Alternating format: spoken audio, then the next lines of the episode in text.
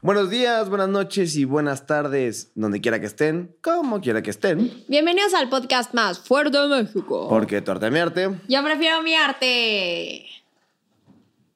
Hello. Hello. Estaba esperando tu, algún ruido tuyo de felicidad. Pues, güey, no soy una máquina de feria, güey. no, me queda claro. Oigan, pues, bienvenidos a un jueves más, un jueves de cultura, a un jueves de, de Bob Ross. Tap Ras. Oye, primero que nada, hay que mentarle la madre a tu primo porque nos quitó el word de aquí atrás, ¿no? Sí, estoy de acuerdo. ¿Qué le pasa? Pero vamos a poner unos pósters ahí, estamos renovando. no tiene que pagar. Sí, no, ya, ya quedó, ya quedó. Eh, la gente pide que salga en Necaxa, yo creo que pueden ser del América, ¿no? o de Miguel Calero, ¿no? También. De Miguel Calero, sí. Parces, de los parces. De los Parces también podemos poner unos, estoy de acuerdo. De, por sí ya pusimos esa playa del Arsenal, que está en honor a la reina, ¿no? Eh, pues no sé. Ahí vamos armando el set poco a poco. Así que, pues bueno, ya va. Pero, pues, gracias por acompañarnos un jueves más, un jueves, por, es- gracias por escucharnos, ¿no? Eh, y hoy les traemos un artista, pues, es artista. Es que es- hoy les traemos un personaje, ¿no? Exacto, es un personaje, ¿no? ¿Tú qué opinas?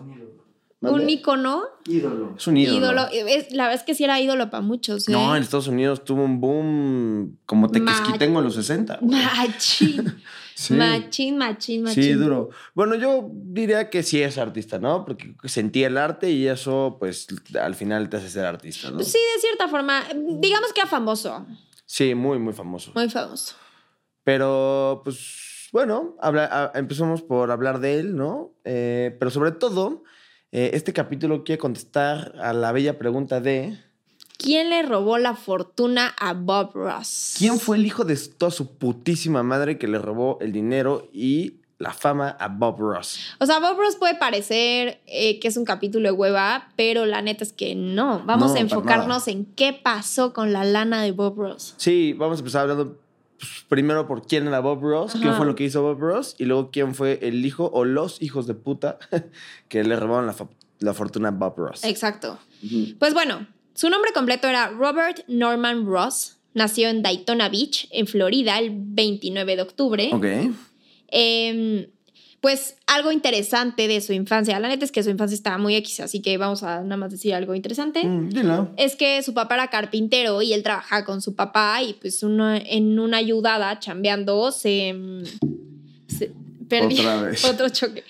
Perdió la parte de su dedo, o sea, perdió una parte de su dedo índice izquierdo. Pero, pues bueno, esto tampoco afectó para que el güey pudiera pintar o agarrar la paleta de colores o algo así. Entonces, fue nulo que lo haya perdido. Pero aún así, pues qué paleta, ¿no, güey? Sí, qué paleta. A nadie le gustaría perder un- una extremidad. Y menos el índice, ¿no? Porque dicen que el dedo chiquito en el futuro va a desaparecer. O sea, el humano va a desarrollar la capacidad de... Sí, ¿no? De que va a Por desaparecer. evolución, ¿no? Ajá, por evolución el dedo... O sea, que van, va a estar así. Sí, que el dedo meñique va a desaparecer. ¿Cómo, güey? Qué feos. Sí, Como la garra. justo. Es como una patita de pollo, si te fijas. Bueno, el punto es que... ¿Mande? Los pollos son. Por eso, Los pollos son pero los- se apoyan con la de abajo, ¿no? Pollo. Bueno, como sea, el punto es que. Traigan. eh, el punto es que, Traigan un pollo. que el humano va a evolucionar y va a perder el dedo meñique, así que creo que el dedo meñique no es tan importante. El del pie sí, no, es el del equilibrio. Ah, creo que sí, sí, sí, sí. Ojalá y no lo perdamos porque... No, a nosotros ya nos va a tocar verlo. Como dirían nuestros papás, mis ojos ya no lo verán. Mis ojos ya no lo verán. A mí qué miedo me da esos, esos temas. Pero bueno, por eso continuemos hablando de, de Bob, de Ross, que sus ojos ya tampoco vieron nada de esto. Porque ya está más. Spoiler alert. bueno. ¿Todo bien? Sí. Ya se fue. Ya se fue. Después, ¿qué onda? A ver, cuéntanos un poco de su adolescencia, por Pues favor. sí, ya la Yaya ya nos platicó. Bueno, nada más como así como paréntesis. eh, yo creo que el hecho de que su jefe haya sido carpintero, pues como que yo creo que lo atrajo un poco como a las Creencias ¿no? de Jesús. No. José. José, José. José, de, José era carpintero. Sí, José era carpintero. No, no, no, pero yo digo como a todo lo relacionado como con las manualidades, ¿no? Digo, si este cuate se dedicó a las manualidades posteriormente, yo Pues creo que sí. desde ahí, ¿no? Sí, de cierta forma. Era manitas, como diría mi mamá. Así como Klimt, eh, su padre también se dedicaba a ciertas cosas del arte y él trabajó con De él. oro, su papá. Ajá, o, O Ai Weiwei, ¿no? Que también su papá era poeta y como iba como en contra de todo esto los derechos humanos y demás, eh, digo, a favor de los derechos humanos y más, pues igual como que dio pie. Así siento que Bob Ross empezó por esto de la, de la carpintería. Arquitectura. No, de la arquitectura. ¿Por qué vamos a hablar de Bob Ross Gaudí? Bueno, entonces este cuate, después de eh, la bella infancia que tuvo siendo ayudante eh, de carpintería de su papá, eh, a los 18 años eh, formó parte de la Fuerza Aérea de los Estados Unidos, ¿cómo ves? ¿Quién lo diría? Sí, de martillar unos clavos pasó a volar un avión, aunque parece ser, o eso dice la leyenda, eh, que Bob Ross nunca piloteó ningún avión, sino que dentro de la Fuerza Aérea se encargaba de los registros médicos, ¿no? Eh, posteriormente estuvo ahí un rato y emigró a la base de Alaska, que también pertenecía a la Fuerza Aérea, y ahí estuvo durante todo un rato, como ves Muy interesante. siendo parte de la Fuerza Aérea. Pues sí, así es como su historia, ¿no? Como que nunca sabes a dónde te va a llevar la vida, ¿no? O sea, ya ves Kandinsky, ¿no? Estudió Derecho y luego fue profesor de Economía y acabó siendo pintor a los 30 Sí, y tantos está años. cañón. Sí, está cañón, ¿no? Entonces, pues nunca sabes a dónde te va a llevar la vida. Exacto. Ah, ya volví a decir exacto. Exacto, otra vez. Es que no puede ser, que ¿cómo lo tengo como muletilla? Oye, algo que también leí que es muy importante de Bob Ross es que también empezó a pintar porque parecía que esto le ayudaba mucho para el estrés, es decir, le ayudaba para desestresarse. Entonces de ahí agarró como un poco el hábito de la pintura porque pues le ayudaba como con todos sus temas de estrés de la vida diaria y de la fuerza aérea y demás. Entonces pues empezó a pintar, digamos, así que fue como Pues la verdad es que pintura. sí, sí es muy buen, muy buena terapia. ¿Sí? pintar. ¿Tú crees? Ah, yo creo que sí, me parece que sí. Yo creo que parece, me parece relajante. De hecho, hay como este tipo de círculos, no sé si has visto que se llama Art and Wine. Ah, sí, en donde está padrísimo. Ajá, en donde pintan y están chupando y entonces Sí. pues, es como una manera de terapia, de relajarse. Mi así. psicóloga siempre me, cuando le digo que tengo ansiedad, me dice, güey, haz arte. Pinta. O sea, Lit me dice, de la forma en la que sea, chupa. De la forma en la que sea, haz arte. O sea, es la mejor forma de, de calmarte. O a su podcast. O haz O haz un un podcast. no, a mí es que me tranquiliza mucho escribir. Escribir. Escribir, a mí me gusta mucho. Ah, es que tú escribes muy bien, de hecho. Gracias, te lo agradezco. Pero tú eres muy buena en ortografía, siempre me la corriges, eso es cierto. No, pero no tienes mala ortografía tampoco. no, ahí vamos, ahí vamos. Se hace lo que Bueno, se yo puede. creo que a la gente que nos escucha le está valiendo tres kilos de, De, de Bob Ross. Ajá, de Bob Ross esto. Pero a ver, antes de empezar con el meollo, o sea, con lo que sí está cabrón en su historia, Con lo que importa del podcast. ajá, vamos a resumir un poco su vida amorosa. Tuvo su primer hijo, Steven, con Linda Brown, su primera esposa, de quien se divorció en 1981. Luego se casó con Jane Ross, a la cual amaba profundamente, o sea, su gran amor. Y dos años antes de que él muriera, ella se murió de, de cáncer. Y después con su última esposa, eh, pues se casó también. sí. Pues sí, ¿no? Sí, no, se volvió a casar, ajá, ver. Pero bueno, a ver, A ver, antes de entrar como en el en problema. el desmadre, ajá, primero empieza en cómo llegó al mundo del arte, a ver. Exacto. Eh, Bob Ross eh, tomó unos talleres eh, de un artista muy famoso que se llama William Alexander.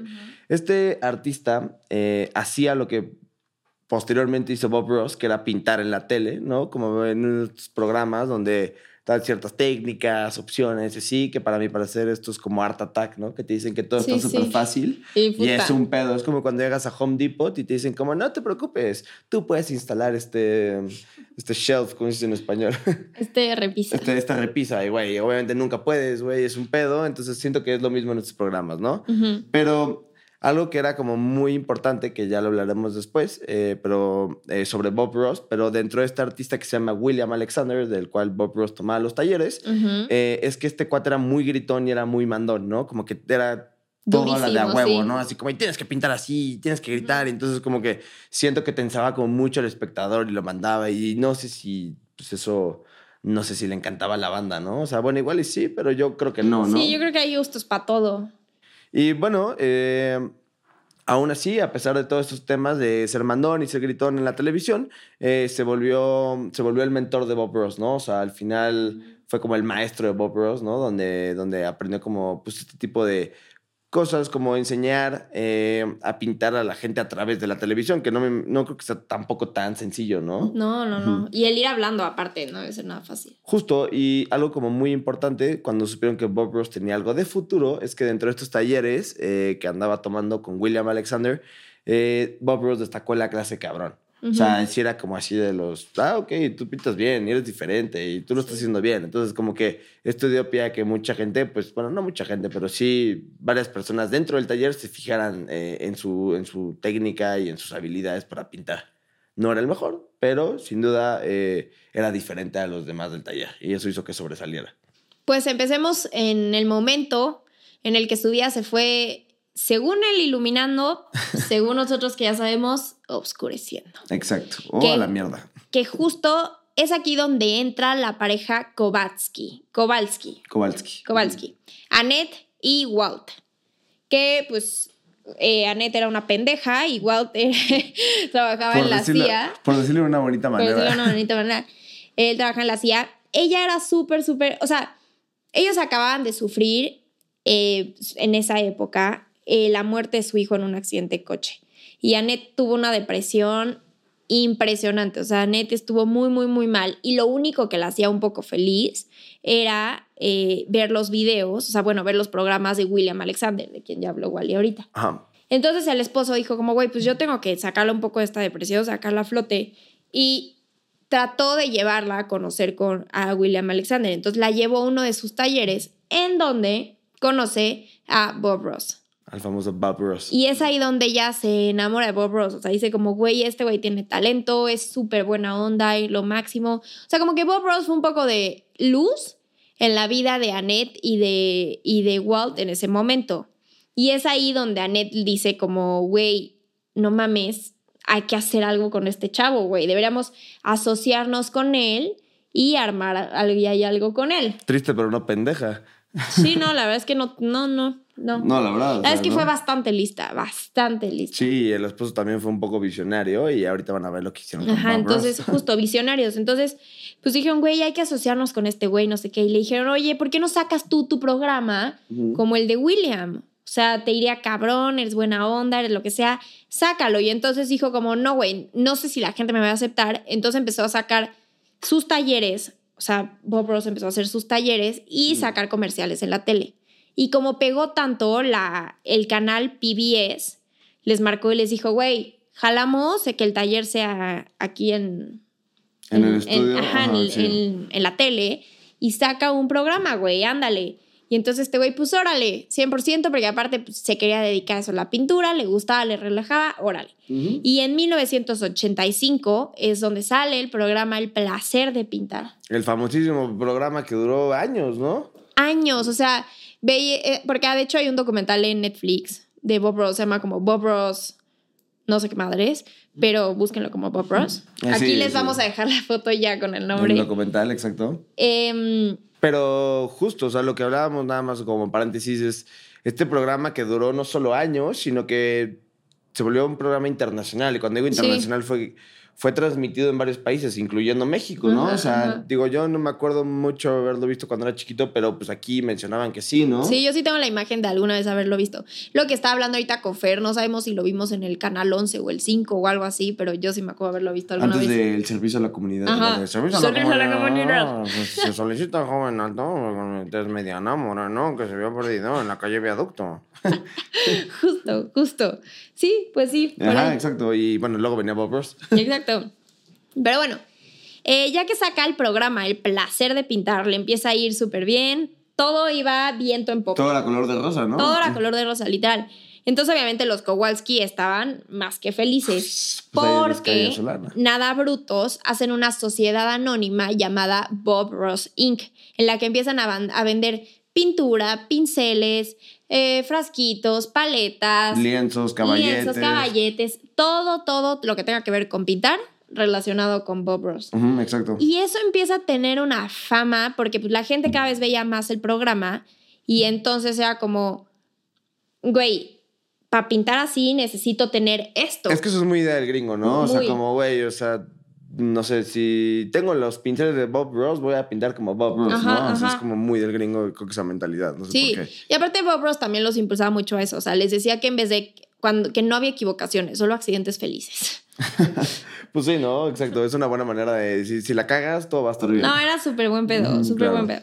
Pero bueno, entonces eh, pues las ganancias, la neta es que no venían del programa en la tele. O sea, las ganancias venían de los productos que estos estaban viviendo, eh, digo, vendiendo.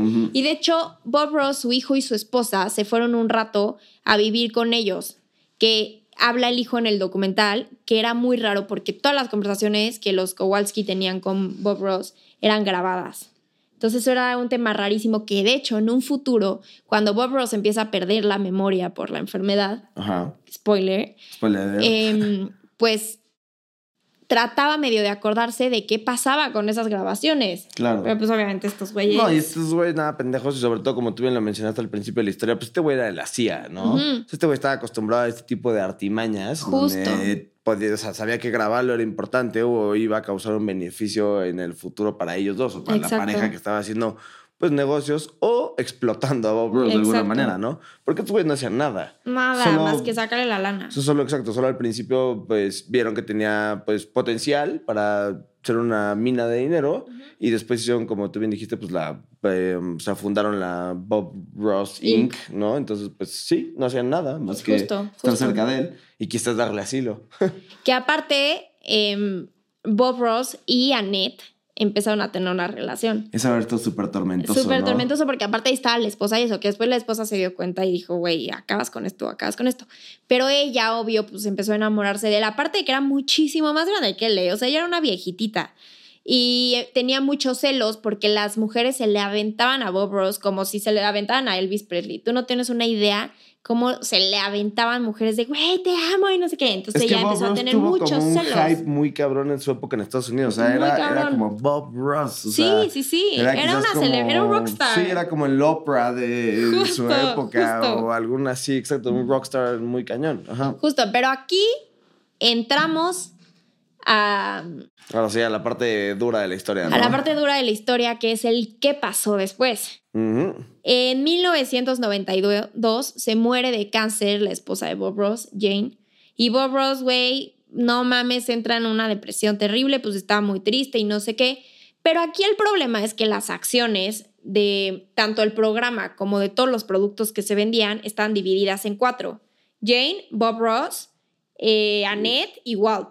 Los Kowalski. Los Kowalski. Ajá. Ajá. Entonces estaban divididas entre los cuatro y cuando se muere Jane, estos güeyes dicen, también Ross medio pendejo que aceptaba todo. Pero Sí. estos güeyes dicen como... Dicen pues, que no hay cabrón sin pendejo, Ajá. ¿no? Literal. Estos güeyes dividen eh, las acciones de Jane entre los tres. Y esto se vuelve un pedote porque claramente Ross queda como accionista minoritario porque los Kowalski unen sus partes y se vuelve un monstruo mayoritario lo que ellos tenían a comparación de lo que Bob Ross tenía. O sea, Bob Ross era, güey, no tenía ni voz ni voto respecto a su imagen, respecto a sus productos, respecto a su vida. Sí, Está sí, muy Steve cañón Jobs eso. se sentía mal porque le bajaron su empresa.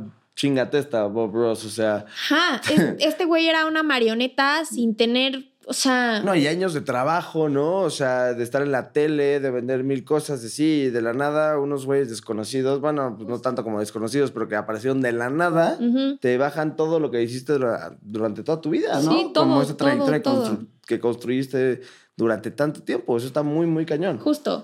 Y luego, como a los pocos meses, Ross se entera, o sea, Bob Ross se entera que tiene cáncer, él también.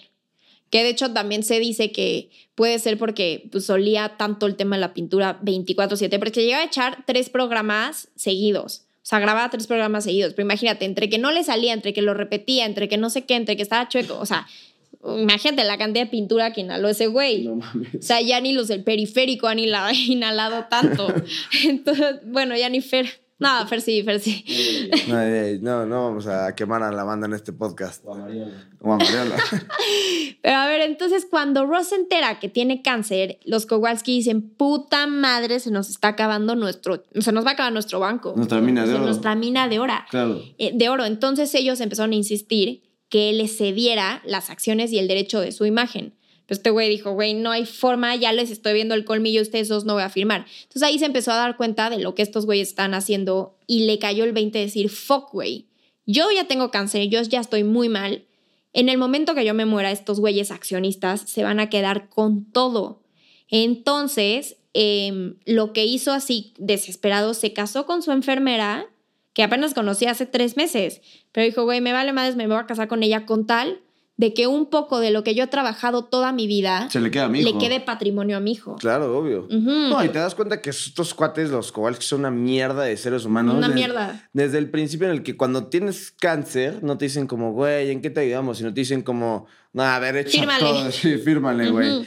O sea, en lugar de, pues, de tener cierto apoyo así, lo estaban Justo. quebrando ya hasta el final de sus días, ¿no? Sí, literal. Se lo están explotando. Explotando, porque ya los, los últimos capítulos se ve hecho mierda, o sea, ya trae a peluca, ya se ve destrozado, agotado, ya, ya no es Bob Ross, o sea, hecho mierda, de Se verdad, le- búsquenlo ahí. Se le fue como la chispa, ¿no? Como la buena vibra. Y eso que era súper buen pedo. Sí. Pero bueno, luego, el 4 de julio de 1995, se muere de cáncer.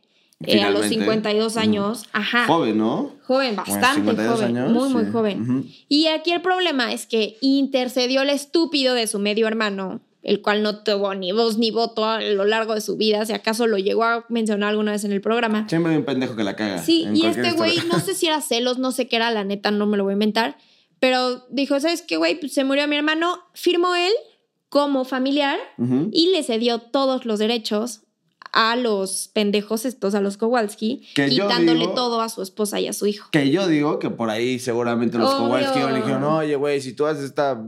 Te no pasamos sé". tanta lana, Exacto, por te supuesto. Yo también, 30%, yo también creo que va por ahí. Y el hermano se vendió. Yo creo que fue por ahí. O sea, digo, esto no sería chisme si, si, lo, si lo contamos así. Pero yo Sí, creo que yo la también- yo verdad es también que creo. no creo que lo haya hecho nada más pues, por chingar. Bueno, no, no, ser, yo pero no también creo. que al, con dinero baila el perro. Entonces Sí, yo creo que le llegaron que- al precio y listo. Tuvo que recibir algún beneficio ahí a la de a huevo. Y entonces aquí se empezó a poner todo, o sea, todavía más turbio porque los Kowalski empezaron a demandar a todas las personas, familiares, amigos, lo que sea, que tenían algo, algo sea lo que sea de pintura de Bob Ross. Entonces los demandaron porque nadie podía tener nada de ellos, pues más que ellos. Y tan mierdas fueron que intentaron ocultar que se había muerto Bob Ross. O sea, ni siquiera fueron al funeral. Y mientras lo estaban enterrando, estos güeyes al segundo le marcaron a William Alexander y le dijeron, güey, regresa al programa tú y sé el nuevo Bob Ross. Tema que qué pantalones tenía esta pareja porque William ya los había demandado antes, o sea, Bob Ross Inc., sea, el conjunto de estos güeyes, porque decían que estaban haciendo plagio tanto del programa como de los productos como de las técnicas. Que no están nada alejados de la realidad. Nada ¿no? alejados de la realidad. De hecho, es prácticamente idéntico el programa. Entonces William les dijo, güey, ¿son retrasados o qué les pasa? Como yo me voy a ir ahorita a trabajar otra vez con ustedes después de que les estoy demandando, están locos. Sí, claro, obviamente. Y entonces, pues ya, long story short, em, ganaron todas las demandas estos güeyes porque pues al final tenían las acciones. Claro. El hijo y la esposa se quedaron sin un centavo, sin un centavo. Hasta la fecha el hijo no tiene un peso. Es lo que me decías, ¿no? Que en el documental se ve que vive en la mierda. En la mierda, ajá. El hijo no tiene un peso. Ellos ya están jubilados, pero pues ahora la empresa es de su hija. Entonces, pues ella también ya tiene toda la lana del mundo. Ellos vivieron como reyes toda su vida porque Bob Ross, pues siguieron sacando productos. Ya sacan productos hasta el pelo, así como mascarilla del pelo. Ya, o sea, todo, todo, explotando la imagen del pobre Bob Ross. Y pues, güey. Esto me Ahí- recuerda un poco, no sé si ya vieron la película como de Elvis. Ajá. La nueva, ¿ya la viste? Pues es un poco como el manager, ¿no? Sí, sí. O sea, ve como un potencial en cierto personaje y lo explota hasta llegar a pues, su beneficio propio, ¿no? Sí, literal. No le importa si el personaje se consume, pues en este caso Elvis, en alcohol, en drogas, en lo que sea. Eso no importa. El Ujú. punto es que tú me des a mí, ay, otra vez ya le pegué, lo que tú me des a mí, eh, lo que yo necesito y lo que yo quiero, ¿no? No me Exacto. importa si te mueres o lo que sea. Y así le pasó a Bob Ross, pues tener Justo, se lo chingaron, 52 pobre. años y morirte de cáncer, pues no que sea cualquier cosa, ¿no? También estaba muy, muy cañón. No, pobrecito, pues se, se lo, se lo fregaron horrible por confiar en las personas que no debía. Entonces, güey, Bob Ross es interesante pensar todo lo que hay detrás, ¿no? Pensar que, que no, o sea, todo el problema que hubo y cómo es posible que la dinastía Ross se quedó en la calle, mientras otras personas que nada que ver con su familia ni nada de eso, pues, se quedaron nadando en dinero. Oye, un dato curioso que me, que me llamó la atención es que eh, comentábamos que William Alexander, el, digamos, el mentor de Bob Ross, era gritón y era mandón y demás, ¿no? Eh, entonces, eh, cuando Bob Ross empezó a hacer el programa, digamos, como lo mismo que William Alexander, dicen que tuvo más éxito porque su voz era muy suave Sí. y era muy seductora su voz, que literalmente eh, conforme iba dando el programa era como si estuviera eh, seduciendo a una mujer. Eso está cañón, ¿no? Sí, está cañón, porque sí, si se fijan, el programa era como, pinta este bosque. Ajá, exacto. Así. Entonces como que a las mujeres como que siento que les movía y por eso eran tan fan de Bob Ross, ¿no? O sea, sé que es una tontería, pero pues al final Y eran los gancho 80 para jalar también, o sea, sí. ajá. Y otro dato curioso, además de este, es que, eh, bueno, como ya dijo la Yeya, cuando tuvo cáncer utilizaba peluca, pero él no tenía el pelo chino. ¡Oh! O sea, porque algo como muy importante de Bob Ross, aquí vamos a dejar una foto de Bob Ross, eh, tenía como un afro enorme y pues eso era como muy característico de su Ujú. persona. eh, es que no tenía el pelo chino, ¿no? Sino se hizo como un permanente, no sé si se llama así en el Sí. Exacto. Entonces se hizo como un permanente. Pete se lo hizo para caer mejor. Exacto, literal, como para tener como una personalidad más llamativa y así, güey. Y pues nada, o sea, realmente sí no era su pelo, sino que como que él se creó un estereotipo de persona y pues se volvió sumamente famoso, ¿no? Sí, Entonces sí, está sí. muy cañón. Y ya, nada más para rematar el último dato, es que no sabía pintar bien, ¿no? Eh, se dice que conforme iba dando pues, las clases en la televisión, él no tenía ni idea muchas veces de cómo pintarlo, entonces recurría a muchos maestros como para que le enseñaran como ciertas técnicas, cómo aplicar los colores, etcétera, etcétera, porque decían que él realmente no pintaba bien y lo curioso es que él daba clase en la tele. Sí, mientras él no grababa, había hay varias maestras dándole clases. De hecho, yo conocí a la hija de una de ellas y sí decían que era súper buena onda, pero que sí, ellas eran las que le enseñan a pintar a Bob Ross. ¿Qué tal, no? Para O que sea, Bob Ross nos enseñe a pintar a nosotros. Para que al final ese güey te viniera a vender sus pinches pinceles y, sus- Exacto. y sus colores. Exacto, otra vez, ¿no? Pero bueno, espero que les haya gustado, espero que, que pues, Sí, que haya lo sido interesante para ustedes. La neta es que Bob Ross está muy interesante que haya un tema turbio detrás de él. Exacto, y miren, Bob Ross no es a lo mejor un artista como No, será Rembrandt. Kandinsky, Rembrandt, eh, Gibbs Klein o el que me digas, pero es un personaje importantísimo en el mundo del arte, Sí, ¿no? la O verdad es sea, que sí. Al final, como yo decía, Tian es una leyenda, institución. ¿no? Sí, literal, y güey, recaudó millones y millones de dólares hasta ser millonarios estos hijos de puta. Entonces, como que siento que tienen que saber quién es Bob Ross, ¿no? O sea, Exacto. como que no puedes crecer en el mundo del arte sin saber quién es Bob Ross. Entonces, pues háganos ahora millonarios ustedes a nosotros, denos follow en todas nuestras redes sociales, porque de tu arte a mi arte, Qué bueno por esta. Y pues nada, los queremos, nos vemos el siguiente jueves, espero que lo hayan disfrutado. Porque de tu arte a mi arte. Acuérdense de escribirnos, suscribirse, eh, mandarnos de todo, eh, comentar las fotos, decirnos de qué les gustaría que habláramos y eso, y pues ya. Recuerden que tenemos los polls y el. QA en, En Spotify. en Spotify para que le den un ojito ahí. Y pues esperemos que Fer se rife con la edición de los videos, que sé que lo va a hacer porque Pero es un lo haces chingón. muy cabrón. Tú eres un imbécil, güey. Tú si no sabes nada de todo Aparte que nos está mentando la madre desde hace rato. Pero bueno, ya nos tenemos que ir, los amamos porque tu arte a mi arte. Yo prefiero verte. Bye. Adiós.